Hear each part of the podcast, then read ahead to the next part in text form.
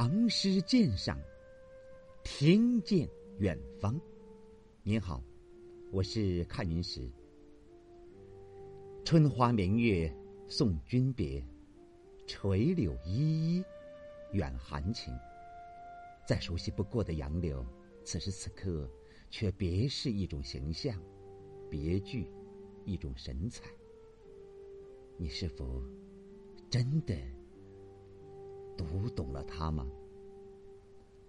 请您欣赏《咏柳》，作者贺知章。碧玉妆成一树高，万条垂下绿丝绦。不知细叶谁裁出？二月春风似剪刀。这是一首咏物诗，写的就是早春二月的杨柳。写杨柳，该从哪儿着笔呢？毫无疑问，它的形象美是在于那漫长披覆的枝条。一年一度，它长出了嫩绿的新叶。丝丝下垂，在春风吹拂中，有着一种迷人的意态。这是谁都能欣赏的。古典诗词中借用这种形象美来形容比拟美人苗条的身段、婀娜的腰肢，也是我们所经常看到的。这首诗别出心意，翻转过来。碧玉妆成一树高，一开始杨柳就化身为美人而出现。万条垂下绿丝绦，这千条万缕的垂丝也随之而变成了她的裙带。上句的“高”字，衬托出美人的袅袅婷婷的风姿；下句的“垂”字，暗示出纤腰在风中款摆。诗中。没有杨柳和腰枝字样，然而这早春的垂柳以及柳树化身的美人，却给写活了。南史说，刘劝之为益州刺史，献蜀柳数株，也就是献出蜀州的柳树有几株，条甚长，状若丝缕。齐武帝把这些杨柳种植在太昌云和殿前，玩赏不至，说它风流可爱。这里把柳条说成是绿丝绦，可能就是暗用这个关于杨柳的著名的典故。但这是化用，看不出一点痕迹的。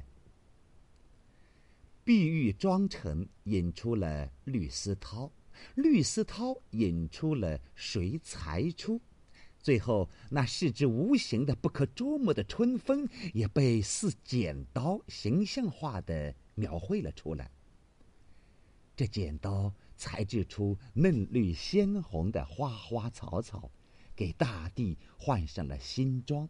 它正是自然活力的象征，是春给予人们美的启示。从碧玉妆成到剪刀，我们可以看出诗人艺术构思一系列的过程。诗歌里所出现的一连串的形象，是一环紧扣一环的。也许有人会怀疑，我国古代有不少著名的美女，柳为什么单单要用碧玉来比呢？我想，这有两层意思。一是碧玉这个名字和柳的颜色有关，碧和下句的绿是互相生发、互为补充的；二是碧玉这个人在人们脑中永远留下了一个年轻的印象。提起碧玉呢，人们就会联想到“碧玉破瓜”时这首广为流传的《碧玉歌》，还有“碧玉小家女”之类的诗句。碧玉在古代的文学作品中几乎成了年轻貌美的女子的泛称，用碧玉来比柳，人们就会想到这美人还未到丰容盛景的年华，这柳也还是早春的稚柳，没有到密叶藏压的时候，和下文的细叶、二月春风，又是有联系的。这正是，你可真实碧玉面，玩个反转，惹人怜。一位老人八十六岁回趟老家，却变成了客人，闹了一场笑话，怎么回事？咱们下回《回乡偶书》中再会。谢谢。